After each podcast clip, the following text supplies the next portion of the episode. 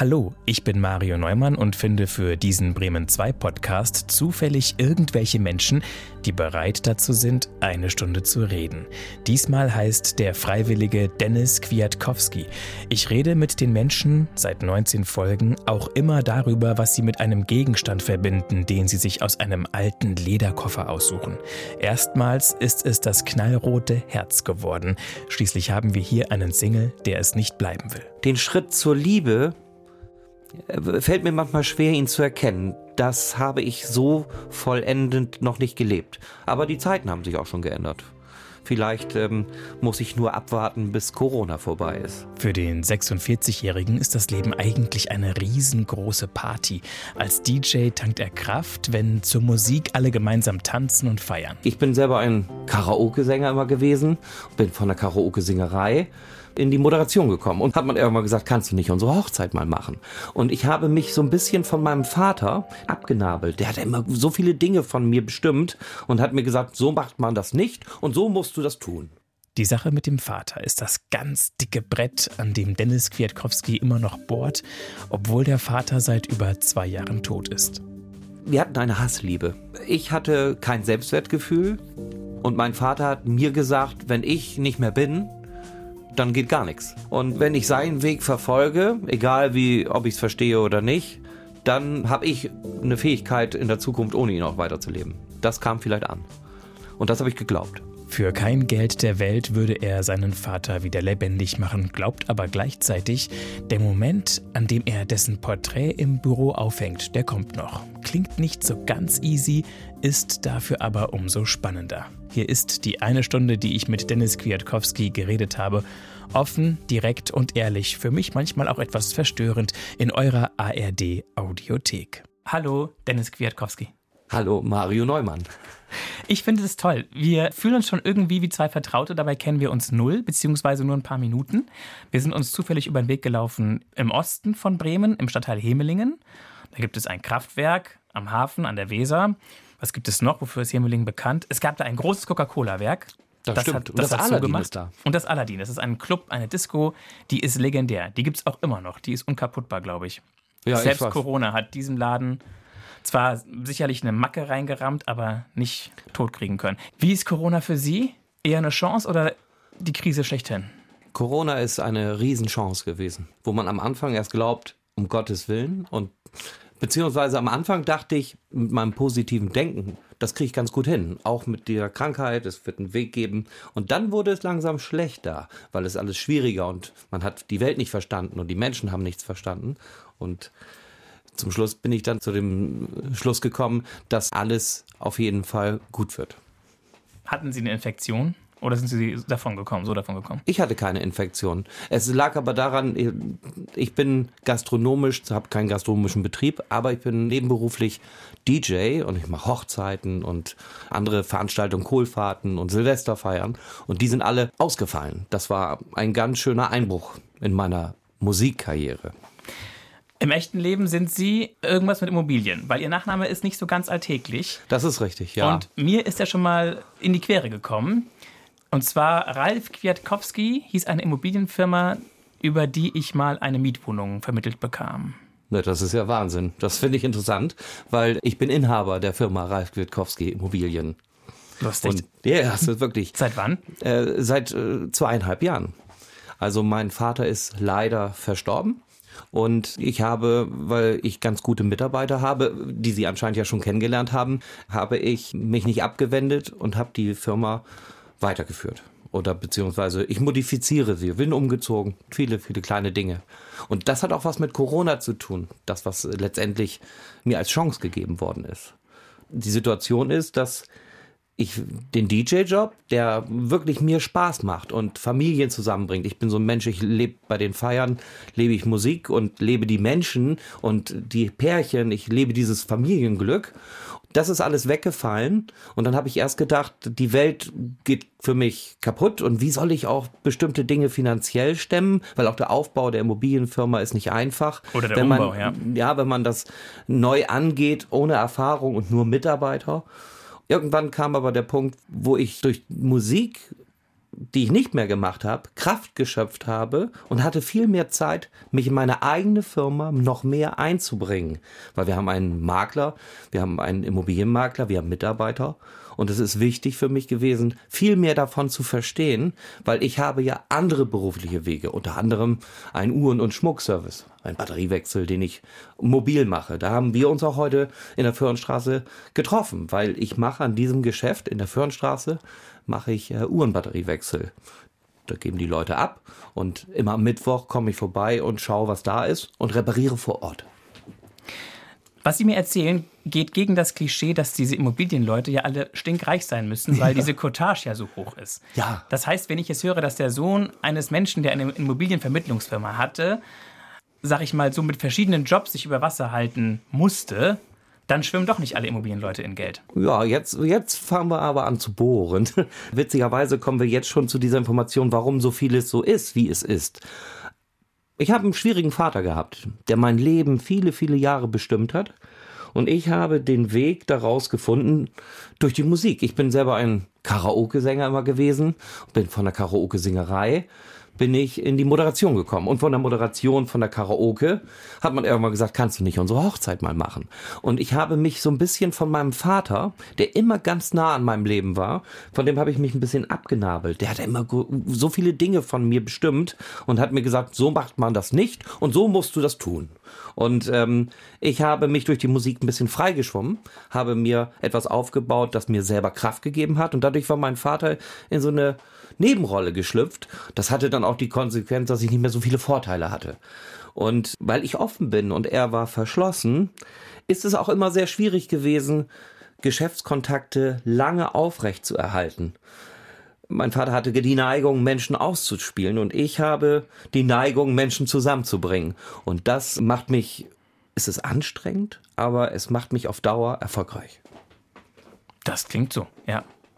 Zumindest wirken sie so, wie wenn es ihnen gut geht. Ja, zurzeit kann ich das auch nicht anders sagen. Ganz besonders mit der Begegnung, die wir heute zusammen hatten und dass ich hier sitzen darf. Ja, das war ganz lustig. Ich habe nämlich, ich wurde gefragt von einer Dame, die da auch vor dem Bütchen saß, wie ich inzwischen gehört habe, äh, Susanne, die Eigentümerin. Richtig. Und die hat gefragt, was es mit diesem Schild auf sich hat. Die war neugierig. Nachdem ich erst so von meinen Blicken her das Gefühl hatte, nee, da brauchst du gar nicht näher hingehen, war ich auf der anderen Seite der Fußgängerzone an der Straße.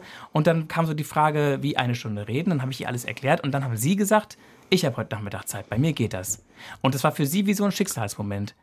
Weil sie einfach dachten, es ist jetzt gut, mal ein bisschen was von der Seele zu reden, oder? Ja, die Situation ist, man geht im Leben, auch wenn man eben gehört hat, dass ich Schwierigkeiten hatte, ein bisschen mit meinem Vater, der mich aufgezogen hat. Meine Mutter hatte sich in Hamburg gegangen, mein Vater hat eine neue Frau geheiratet und dann hatte ich eine Stiefmama, die sich gut um mich gekümmert hat, aber das macht ja mit einem was.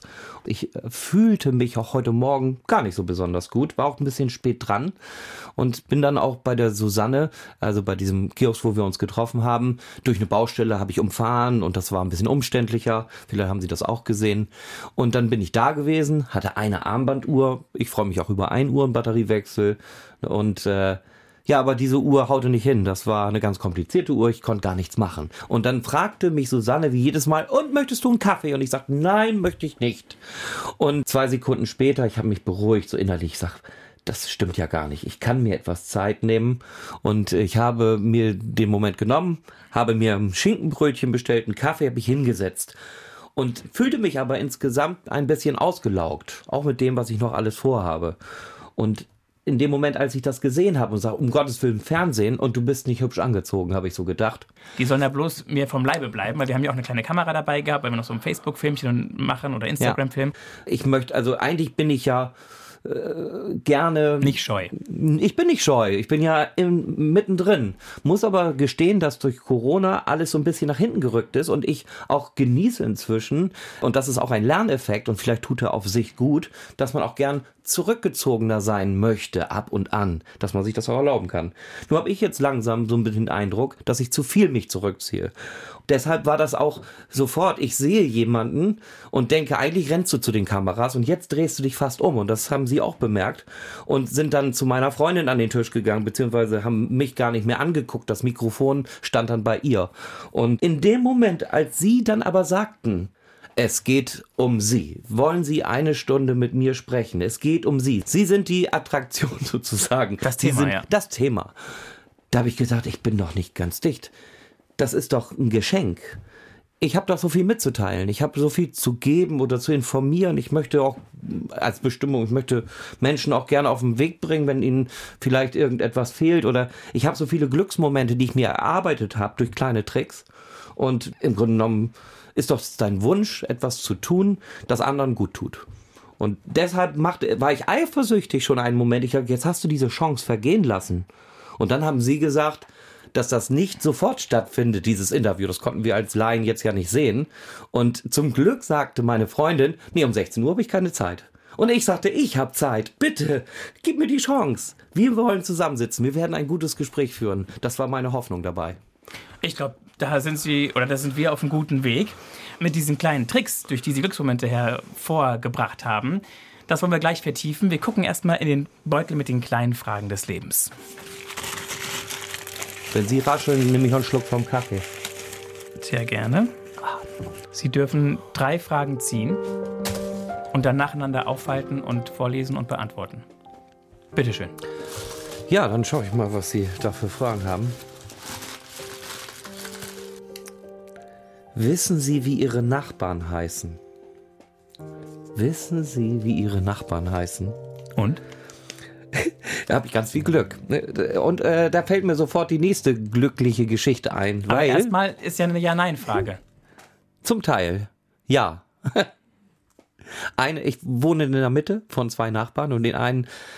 Tatsächlich ist es aber so, dass ich auf Namen in meinem Leben wenig gebe, sondern die Person ist wichtiger. Und deshalb kann es mir passieren, dass ich Menschen vom Namen her, die ich Jahre kenne, mit denen ich aber eigentlich nicht im persönlichen Zwiegespräch bin, dass ich die Namen nicht gespeichert habe. Das ist bei mir so. Eine Nachbarin kenne ich, meine Vermieterin. Okay. Und die auf der anderen Seite, da wissen Sie nicht genau, wie die heißen. Wissen Sie den Vornamen nicht oder wissen Sie den Nachnamen nicht? Ich wohne seit einem Jahr da. Das Und die- entschuldigt alles, Herr Kwiatkowski. Ja, genau. Und das sind tolle Nachbarn, die mir sogar die Hecke schneiden. Und ich habe im Moment den Namen nicht im Kopf. Einverstanden. Sie dürfen die nächste Frage. Okay, alles klar. Warum sind Sie umgezogen? Ich bin umgezogen, weil ich habe in einer Souterrain-Wohnung gewohnt, die ehemalig eine Diskothek war. Das war damals das Schabalaba in der Innenstadt, in der Ostertorswallstraße. 2008 bin ich eingezogen und musste da unbedingt raus, weil mir Kellerwohnung einfach zu dunkel wurde. So, die nächste Frage haben Sie hier. Was würden Sie gern mal erfinden? Ich habe ganz viele Gedanken tagtäglich, um etwas Gutes zu erfinden. Ich erfinde manchmal auch einen Witz. Ich erfinde sehr viele Dinge und glaube, ich würde mich freuen, hier in der derzeitigen Position, wenn es einen Corona-Wirkstoff gibt, der durch das Spritzen hinbekommt, dass wir diesen Virus einfach mit dem Grippevirus zusammen einfach entfernen. Grippevirus und Coronavirus brauchen wir nicht. Und ich würde gerne etwas erfinden, ein Zerstäuber, der den vernichtet. Gute Idee. Nächste Frage. Ah, die dritte Frage. Worüber ärgern Sie sich im Alltag? Das kann ich sagen. Wenn mich jemand nicht versteht, äh, finde ich das doof, weil ich gebe mir ganz viele Mühe, meine Gedanken zu erklären. Und wenn die jemand nicht versteht, also auch nicht tolerieren kann, dann äh, ärgere ich mich manchmal.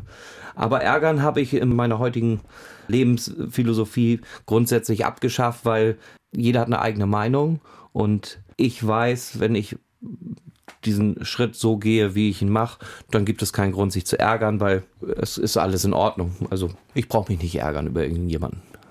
Aber es passiert natürlich trotzdem, obwohl sie wissen, sie brauchen es nicht und sie wollen es eigentlich nicht und sie haben es abgestellt, kommt es im Alltag vor, wenn sie eben nicht verstanden werden. Verstanden im Sinne von, wenn das Gegenüber nicht nachvollziehen kann, was sie möchten. Nicht, nicht, nicht verstanden im Sinne von akustisch ja. oder sprachlich oder. Ja, ich möchte äh, nicht zu viel äh, eigentlich sagen über die Firma, die ich von meinem Vater übernommen habe.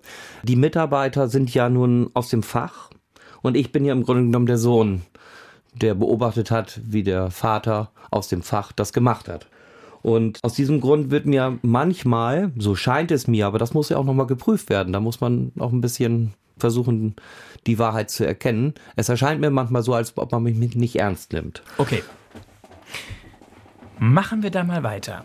Sie hatten mit der Firma viele Jahre nichts zu tun. Das ist richtig. Sie haben eine Ausbildung gemacht? Als Groß- und Außenhandelskaufmann. Und danach sind Sie in dem Job geblieben? Nein, die Ausbildung hat mir insofern nicht so zugesagt und ich habe mich auch nach einer gewissen Zeit so ein bisschen von vielen Dingen distanziert und habe Bremen verlassen, wo ich meine Ausbildung auch gemacht habe und bin nach Lüneburg gezogen, da wo auch meine Stiefmutter und meine Halbgeschwister gelebt haben. Dort habe ich als Eiswagenfahrer gearbeitet und später bin ich tatsächlich 95 in der Gastronomie gelandet und habe gekellnert. Warum sind Sie eigentlich bei dem Vater geblieben und sind nicht mit der Mutter gegangen, als Sie nach Hamburg ging? Wir hatten nicht die Wahl. Mein Vater wollte uns erziehen und meine Mutter hat sich als schlechte Mutter gefühlt. Sie sagt, sie ist ein bisschen zu pingelig und also mein Vater hat sich gut verkauft und meine Mutter hat auf uns verzichtet. Und dann sind uns? wir auf mich und meinen Bruder. Jünger oder älter? älter? Ist drei Jahre jünger. Okay, ich, ich bin das älter. älteste Kind. Gut. Ja. Und dann sind wir einfach bei unserem Vater geblieben und hatten ein Jahr später auch schon eine Ersatzmama. Wie alt waren Sie? Sechs Jahre alt, als und, die Ersatzmama kam. Und wie schlimm war es für Sie, dass Sie bei Ihrem Vater blieben durften? Aus heutiger Sicht war es anscheinend nicht ganz so einfach, weil äh, es ist zum Beispiel, das mag der eine oder andere gar nicht glauben, ich habe gestottert ich war sogar in einer Sprachheilschule, was aber sich dann von alleine dann gelegt hat. Und ich konnte auch Gesamteindrücke vom Tag nicht erzählen. Das heißt, ich war ganz durcheinander. Ich hatte viele, viele Schwierigkeiten und war auch auffällig mit Aggressionen. Auch schon vor der Trennung oder erst danach? Man sagt nach der Trennung. Ein interessantes Kind war ich wohl immer schon. also haben Psychologen es darauf zurückgeführt, oder? Psychologen waren nie in meinem Leben. Okay. Spannend. Okay, und dann hatten Sie diese, diese Handicaps und daraus, wenn ich Sie richtig verstehe, schließen Sie so ein bisschen für sich, dass es vielleicht doch nicht ganz ohne war, dass Sie nicht bei Mutter bleiben ja. konnten. Oder habe ich das falsch verstanden? Ja, es ist so, dass ich habe nie einen Fehler empfunden, dass wir bei unserem Vater aufgewachsen sind. Das konnte ich als Fehler nicht erkennen. Und letztendlich entscheidet sich dann im Laufe der Zeit, wie geht der Vater und wie geht die Mutter damit um. Und das war nicht optimal und hat dadurch auch Nachteile gehabt, dass man sagt, okay, wünscht man sich die eine Situation anders zurück? Möchte man das anders haben? Und wenn ich die Antwort darauf geben kann, auf heute, heutiger Sicht, nein. Ich, da sind wir bei dem Thema Fehler. Mir wurde immer eingeredet, man macht vieles falsch.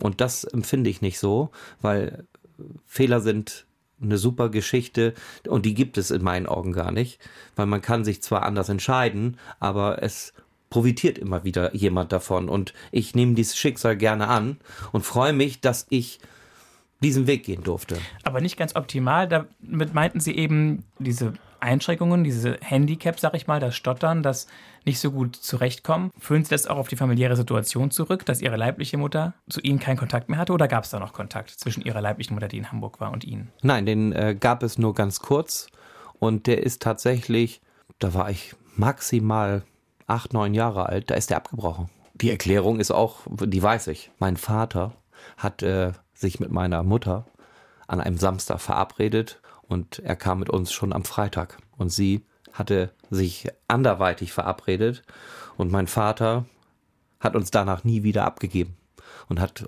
sie schlecht gemacht. Also er, er hat einen Termin vorverlegt und der war verplant und das hat er nicht akzeptiert. Und dadurch ist der Kontakt jahrelang abgebrochen. Durch Sturheit. Und dann gab es die Stiefmutter. Wie war das Verhältnis zu der? Das habe ich immer als angenehm wahrgenommen. Also ich erinnere mich an wirklich schöne Dinge. Sie hat mit uns gespielt, sich um uns gekümmert. Sie war auch noch acht, sieben, acht Jahre jünger als meine Mutter. Sie war selber, als sie in unser Leben kam, mich als sechs Jahre alten Sohn, war sie 21. Und dann bekam sie selbst auch noch Kinder mit ihrem leiblichen Vater zusammen. Ja, 1983, genau. Und dann ging aber die Beziehung auch auseinander? Ja, an meinem 18. Geburtstag. Ihrer Stiefmutter und ja. ihrem leiblichen Vater. Ja, richtig. Und dann ging die Stiefmutter nach Lüneburg. Richtig. Sie kam aus Lüneburg und da ist sie auch wieder zurückgegangen.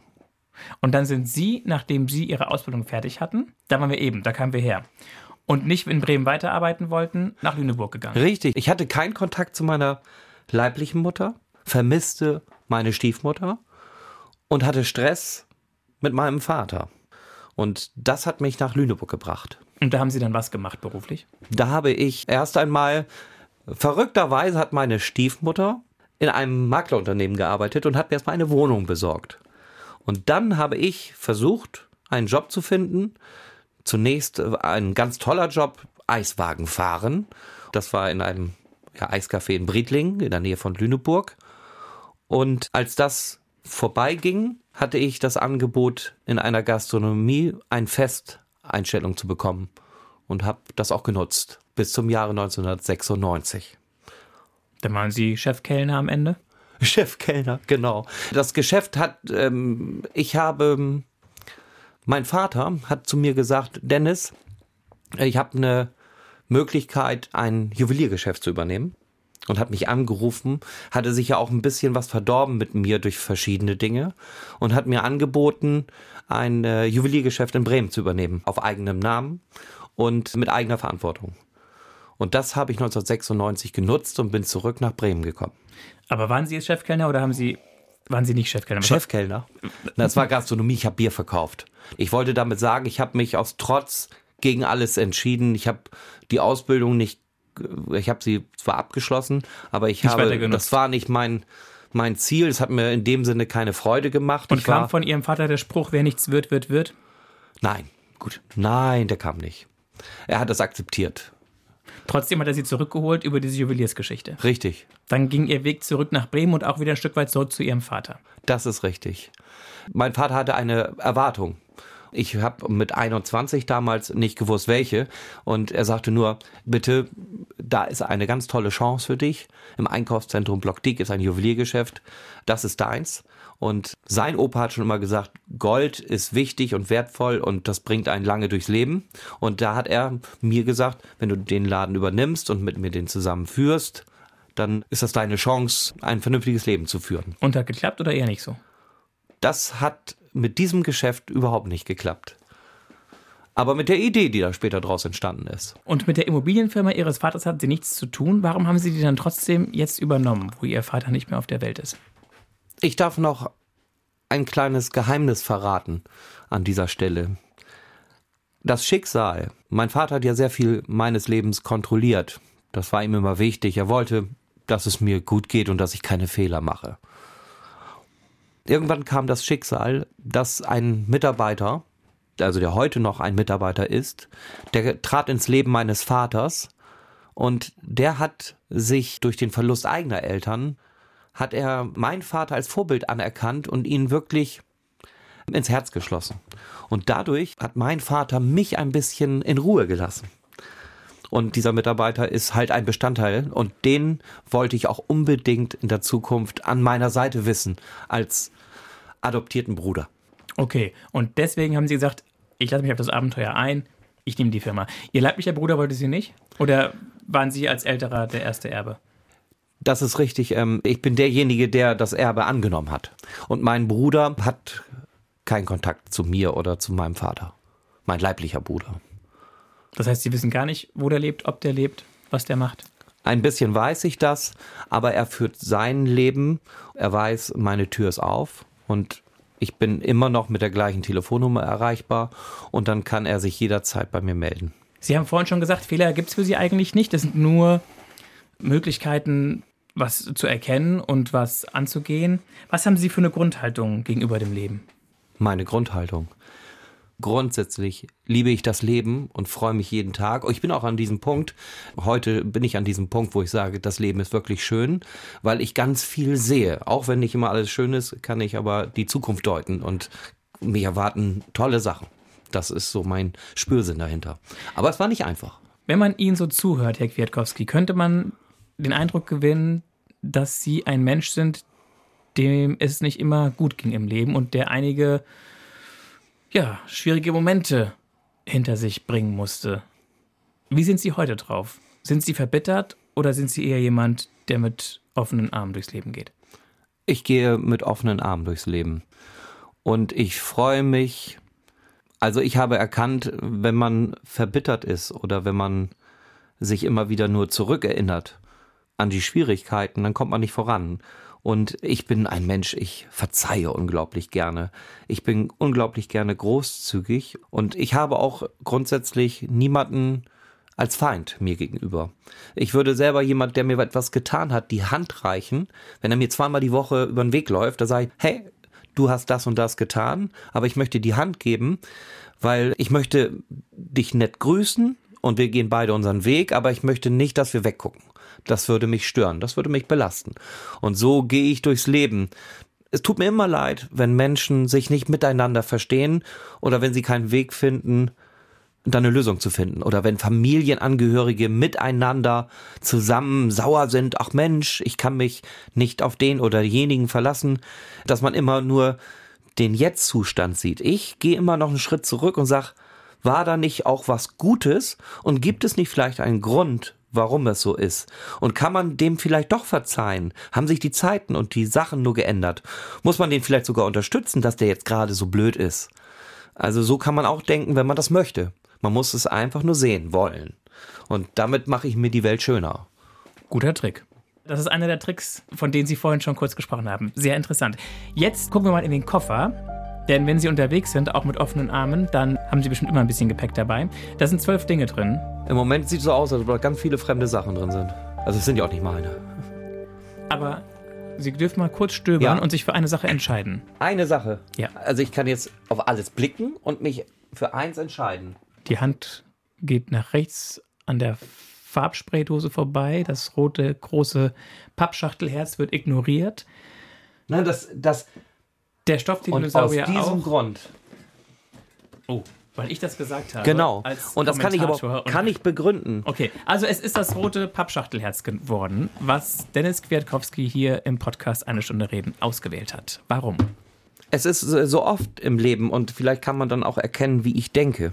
Ich haderte mit dem schwierigsten Thema meines Lebens, weil es ja herzliche Dinge sind ja das Schwierigste. Alles, was mit Herz zu tun hat, beschäftigt uns ja am meisten. Und ich weiß, obwohl ich sehr logisch bin und sehr viel nachdenke, weiß ich manchmal nicht, wo fängt Herz an, wo hört Freundschaft auf. Das ist auch ein Problem, das ich seit gefühlten 20 Jahren Single bin und nicht verheiratet habe, keine Kinder habe.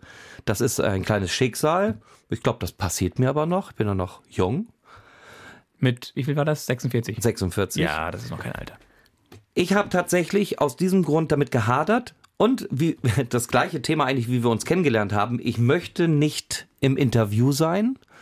Ich möchte davon nichts wissen. Aber eigentlich ist es das Beste, worüber man reden sollte. Ja, sich und genau das Gleiche haben Sie schon wieder gesehen. Ich gehe an den Koffer, ich übersehe das Größte, das Herz, das Wichtigste und will es auch nicht nehmen. Ich habe wollte, da ist auch noch ein Sparschwein drin.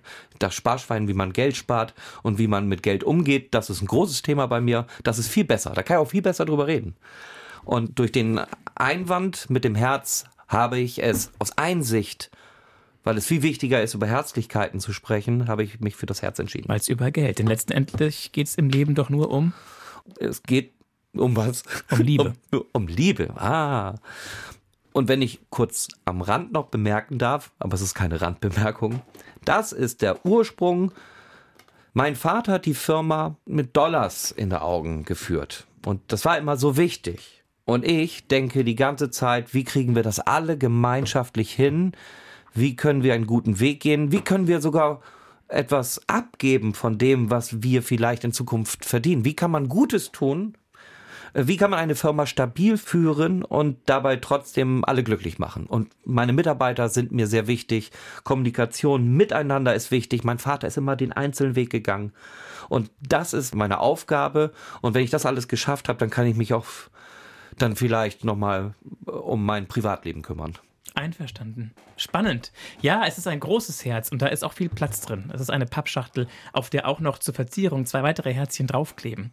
Also es ist schön. Vielen Dank für die Erläuterung dazu.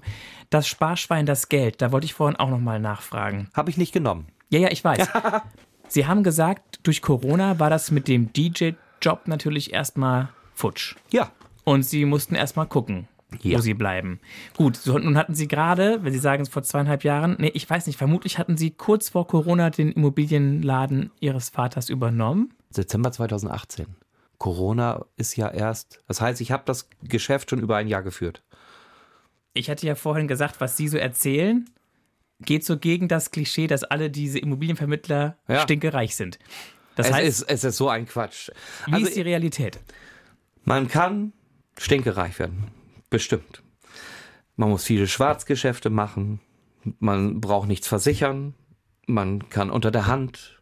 Man kann mit viel, viel Klöterkram und vielleicht auch, wenn man ganz große Objekte.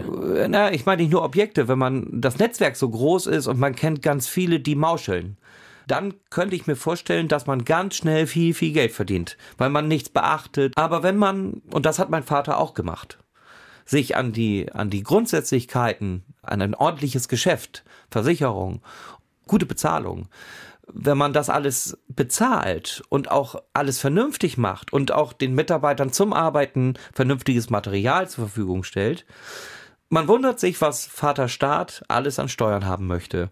Und die möchten ja ganz schön viel davon haben, von dem, was ich einnehme.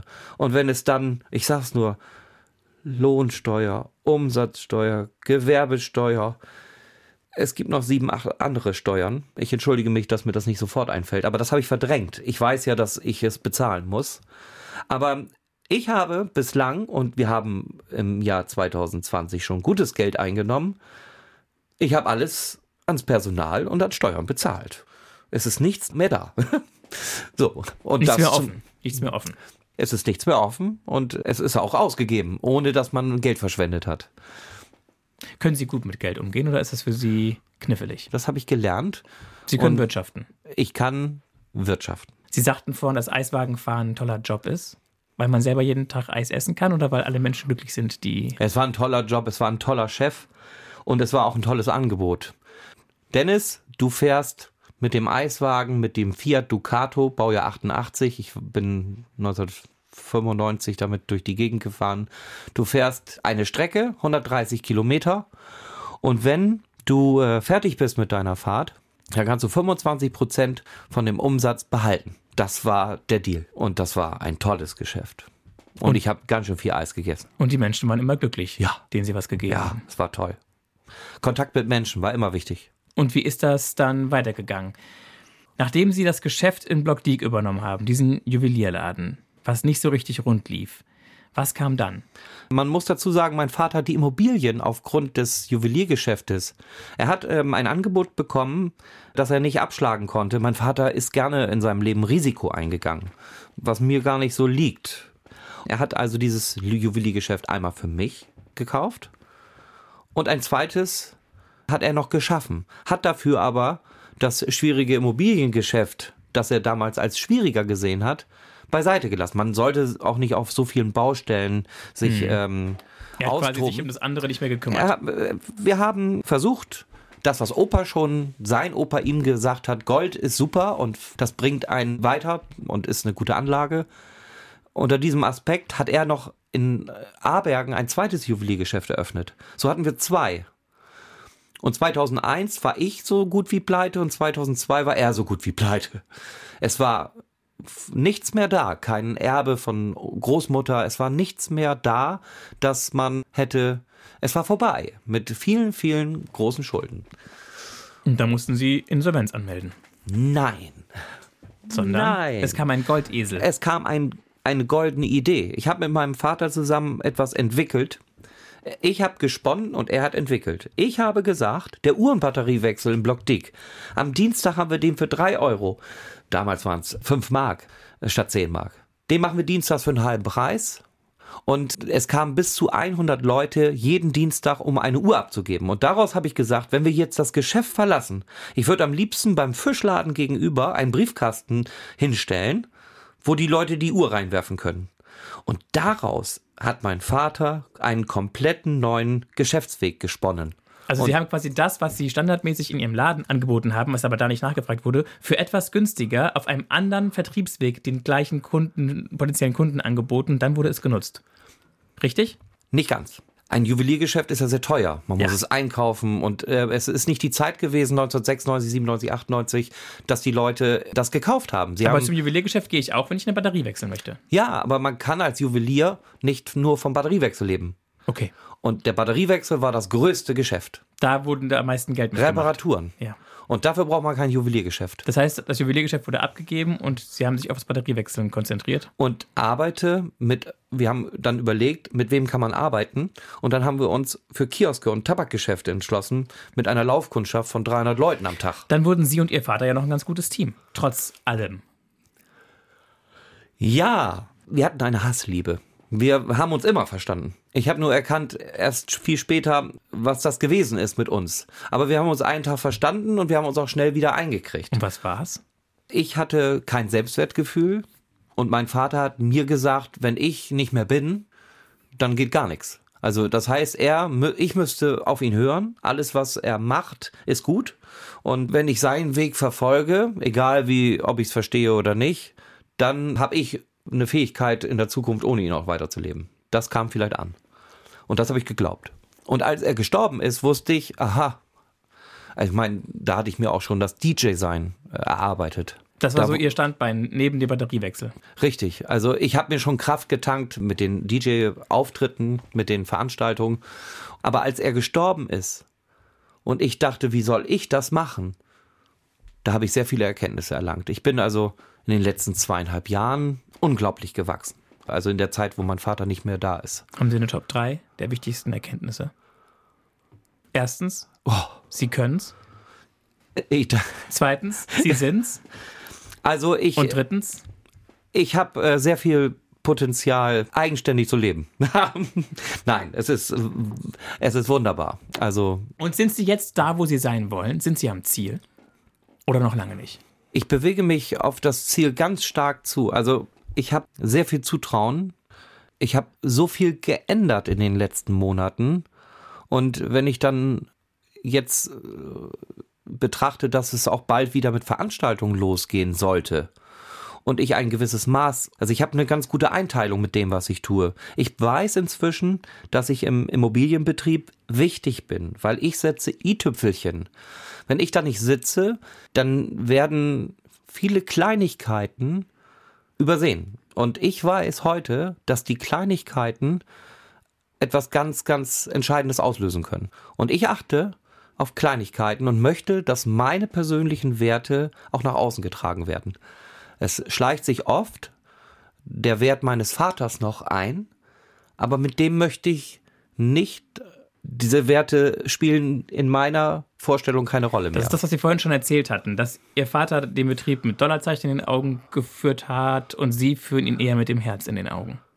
Richtig. Um es mal zu vergröbern. Das ist echt vergröbern und Aber eine Wahrheit. Dass da ein großes Harmoniebedürfnis bei Ihnen ist, einfach Gemeinschaft mit Menschen im guten Kontakt zu stehen, das ist ja schon deutlich geworden.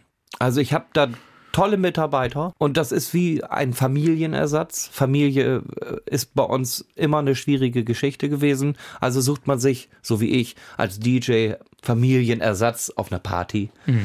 Und freut sich auch, wenn da etwas funktioniert und wenn die Familie so schön zusammenhält. Und in der Firma ist es im Moment, weil ich habe keine Kinder und keine Frau, ist es für mich gerade die Aufgabe, auch dort etwas zu schaffen, was der Familie nahe kommt. Familien Halt sind gibt. Familienbetrieb und eine wichtige Aufgabe. Auf die Gefahr hin, den Finger schlimmstenfalls noch mit ein bisschen Salz dran in die Wunde zu legen, aber dieses, Sie haben es jetzt auch nochmal betont, dieses Single-Sein, keine Kinder haben, da knapsen Sie mit. Das ist richtig. Sie, also Sie hätten, Sie sagen ja auch, es wird noch anders, aber Sie hätten nichts dagegen, wenn es heute auch schon anders wäre. Ja, bitte. Und trotzdem hat es nie hingehauen, weil die Frauen immer wieder abgehauen sind, oder? Ich bin halt ein schwieriger Zeitgenosse, ich will aber behaupten, gewesen. Okay. Ich habe.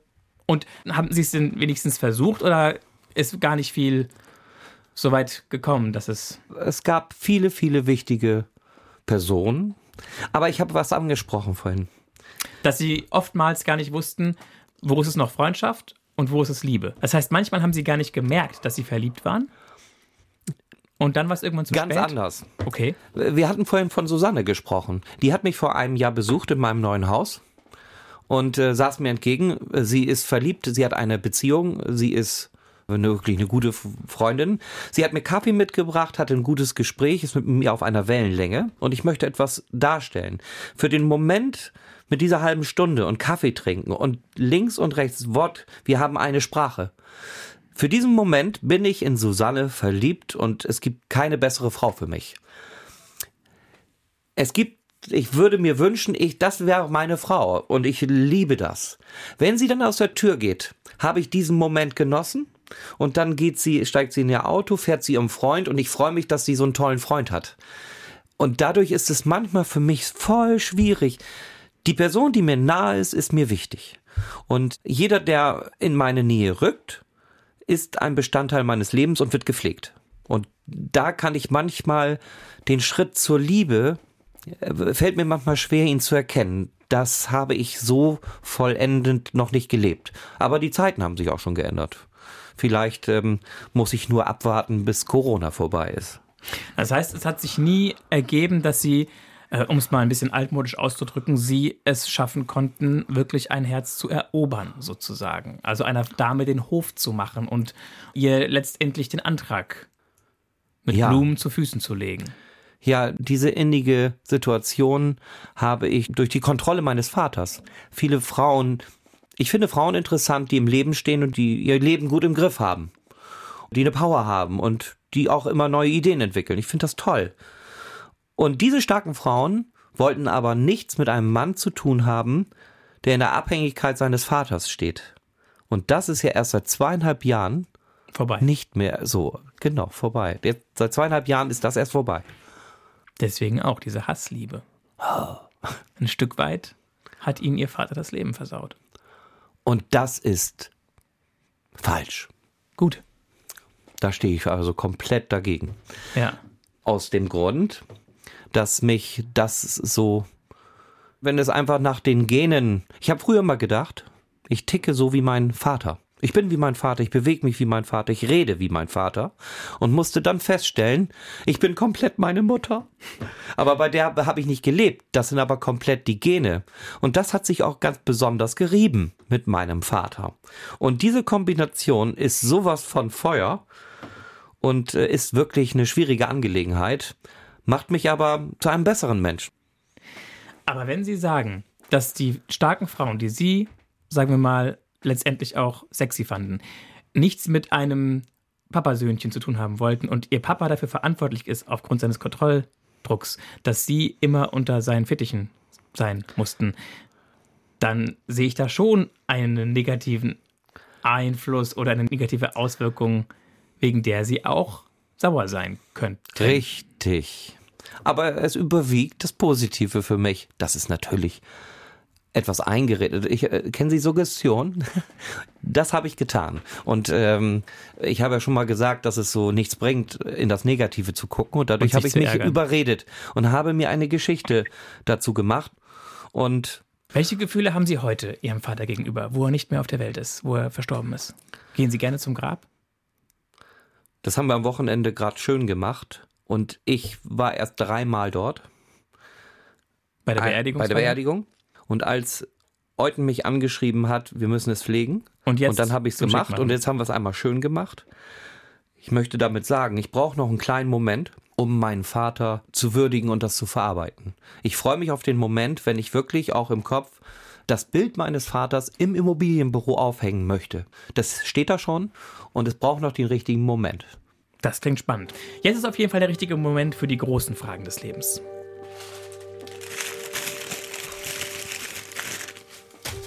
Sie dürfen drei Stück ziehen. Die anderen, die dürfen Sie in den. Ja, genau. Okay. Bei wem würden Sie sich rückschauend bedanken? Wofür würden Sie danken? Ich bedanke mich bei allen, die meinen Weg bis hier gegangen sind, also die noch, die da sind. Die, also wenn, wenn sie meinetwegen Facebook aufmachen und wenn sie etwas von mir sehen, wenn sie sagen, Mensch, ich habe diesen ganzen Lebenswandel, habe ich schon so viele Jahre beobachtet und ich stehe da immer noch hinter und ich mag den Dennis dahinter. Also, dass das so ist und dass man mich so aufmerksam verfolgt hat, dafür möchte ich mich bedanken. Weil das ist nicht selbstverständlich, weil ich auch sehr, sehr schwierige Dinge, ich habe mich auch, auch Frauen, die mich kennengelernt haben, Trennungen sind ja auch gerne erfolgt und der Antrag kam nicht durch eine Aggression, die mein Gegenüber nicht verstanden hat. Die kam dadurch, dass ich unzufrieden war mit meiner Lebenssituation. Und ich möchte mich bei allen bedanken, die immer noch mir positiv gegenüberstehen. Einverstanden. Also bei allen Freunden, die den Weg bis heute mit Ihnen gegangen sind. Nächste Frage. Ja. Haben Sie Angst vor dem Tod? Im Moment ja, noch. das ist für mich so eine Komponente, da, da frage ich auch die, die älter geworden sind. Und das gibt mir ein bisschen Hoffnung, wenn sie sagen, auch wenn es soweit ist, dann ist es soweit. Wenn man etwas älter geworden ist, nimmt man, man anscheinend das an. Und ich kann mir das im Moment noch nicht so gut vorstellen, weil ich habe ja auch noch eine ganze Menge um die Ohren und ich habe ja einen Wunsch und ich möchte eigentlich noch eine schöne Beziehung führen und eine Familie begründen. Sie kann schon da sein und ich heirate irgendwo ein. Aber ich möchte mich noch mal richtig wohlfühlen und da brauche ich auch noch ein bisschen Zeit. Mit 46 hat man die Chance dazu. Und ich persönlich weiß, dass von heute auf morgen alles vorbei sein kann. Und davor habe ich manchmal ein bisschen Angst. Haben Sie das in Ihrem Umfeld erlebt, dass Freunde, Bekannte durch eine ich, schwere Krankheit von uns gegangen sind? ich habe ja rundum sehr viel Kontakt zu sehr vielen Menschen und höre die verrücktesten Sachen. Ne? Und das beschäftigt mich zwischendurch wirklich. Zum Beispiel? Dass du morgen mit starken Handicaps durch einen Schlaganfall. Herz, Schlaganfall, Herzinfarkt, kann dir was passieren. Und da mache ich mir manchmal Gedanken, weil ich muss auch mich zum Sport aktivieren, ich muss das Rauchen aufgeben und muss auch die Corona-Funde wirklich loswerden, um wenigstens auf ein gewisses Niveau wiederzukommen.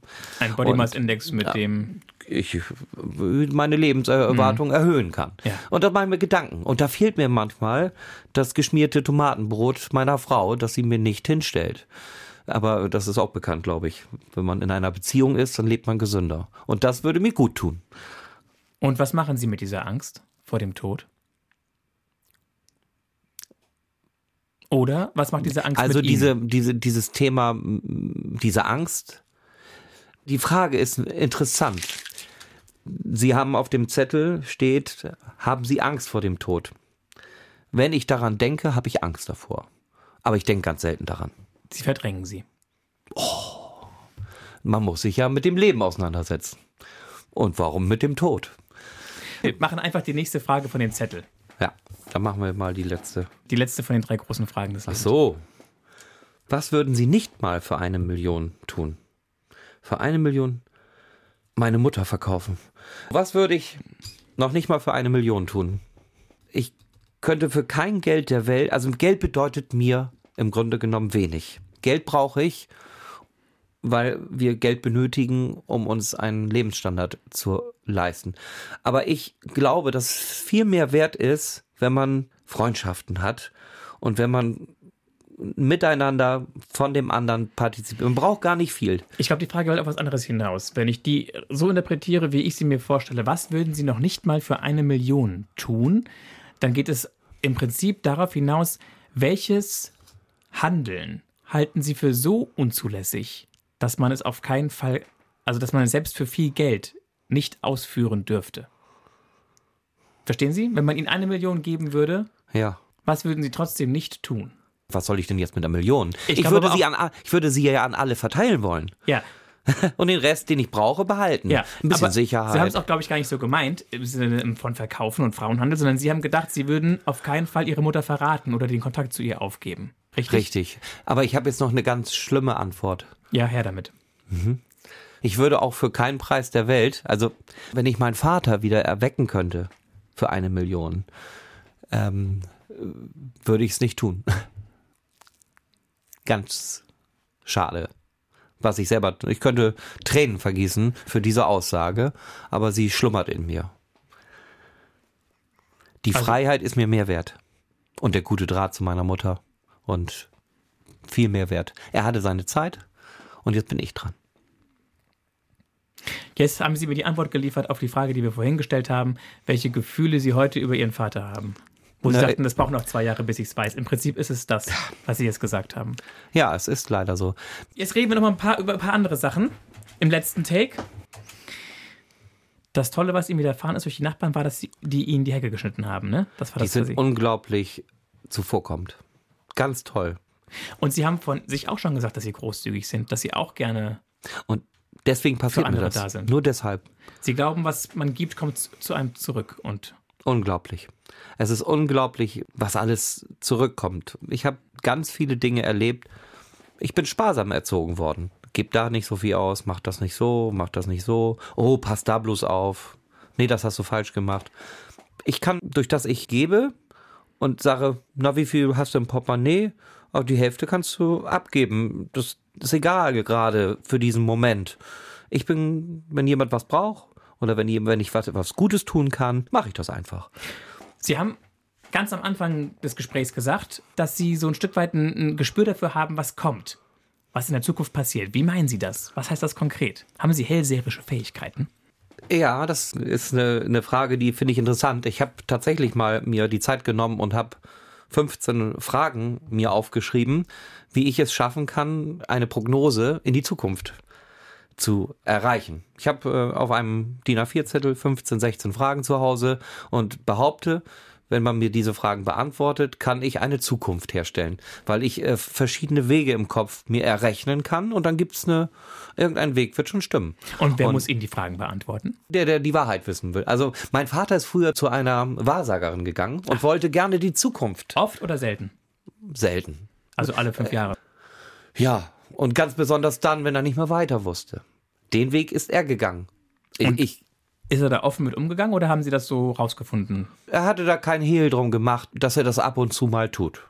Das hat er mir gesagt. Und dann hat er auch großspurig erzählt, was alles kommt, oder? Nein, das hat, hat er mehr so, er hat nicht davon gesprochen, dass er hingeht und auch nicht äh, darüber gesprochen, was da rauskam. Aber er hatte dann im Nachgang dadurch eine Zuversicht. Er hat in der Vergangenheit gesprochen und hat gesagt, ich war mal da. Und er hat auch dran geglaubt. Richtig. Und das Verrückte ist, das habe ich an mir selber unterschätzt, der hätte mal schon mal öfter mich fragen sollen. Weil ich auch eine gute Wahrnehmung habe und auch das Leben sehe und verfolge. Ich habe die Augen auf. Er war die letzten Jahre krank, konnte gar nicht die Augen mehr so aufmachen für Neues. Und ich habe ja mit so vielen Menschen zu tun und gucke in jede Richtung. Und dadurch hätte er mir die ein oder andere Frage auch stellen können und ich hätte ihm eine wirklich gute Antwort geben können, die in die Zukunft gedacht ist und die eine Wahrscheinlichkeit hat, die sehr hoch ist. Und was ist für Sie wichtig? Was hat es mit diesen 16 Fragen auf sich? Haben Sie da was Beispielhaftes, was Sie erzählen können, wo Sie vielleicht schon eine Antwort haben oder eine Idee der Antwort haben, wo Sie sich darauf freuen, was da kommen soll, wird? Da haben Sie mich falsch verstanden. Diese 16 Fragen, die ich haben müsste von der Person, die was wissen möchte, da geht es dann eben, wie alt bist du, was hast du für Wünsche, hast du Geschwister, was ist dein Job?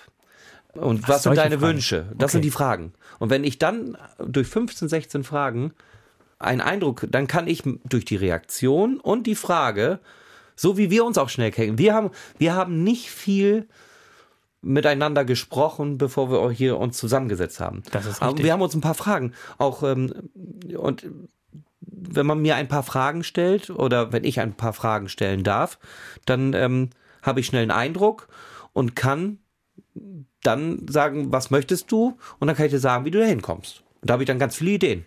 Und, und da könntest du auch eine Friseurmeisterin sein. Da denke ich mich dann rein. Okay. Und können Sie es auch mit sich selbst? Ja, ich sehe meine Zukunft.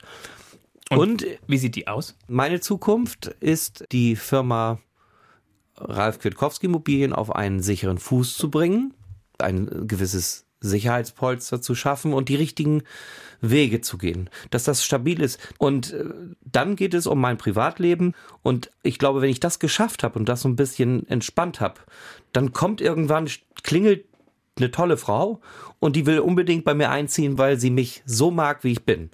Und das andere ergibt sich dann alles. Gut.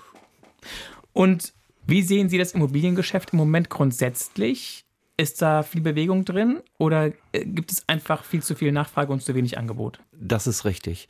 Man muss sich schon wirklich stark bemühen, um das Vertrauen zu seiner Kundschaft, äh, zu zukünftigen. Es gibt das Internet, es gibt Mac-Makler, es gibt also so viele Ablenkungen auch durch das Fernsehen und die Leute haben immer noch im Kopf, der Makler ist ein ein raffgieriger Mensch, dass da vielleicht viel Arbeit hintersteckt und dass der Kostenapparat, ich brauche zwei Abschlüsse im Monat, um das alles funktioniert. Aber manchmal ist es nur einer. Also das ist das Verrückte an der ganzen Sache. Es gibt nicht unglaublich viele Häuser. Und wenn ein Unternehmen ganz viele Mitarbeiter hat, dann hat es auch ganz viele Kosten. Ich stehe im Moment mit kleinen Mitarbeitern und kleinen Kosten in Anführungsstrichen, aber das muss erstmal Stabilität bekommen. Und wie geht es Ihnen damit, dass eigentlich jeder Makler für das hält, was Sie gerade selbst gesagt haben? Wie gehen Sie damit um? Nochmal? Für raffgierige Faulenzer? Ja, ich finde das schade, aber ich glaube, das verdankt die Branche sich selber. Das, äh, ich, mein Vater in der Vergangenheit schon gesagt, dass andere Zeiten herrschten und dass man sich anders unterhalten hat. Und da ist, glaube ich, vieles hängen geblieben. Aber die Zeiten haben sich gewandelt in jede Richtung.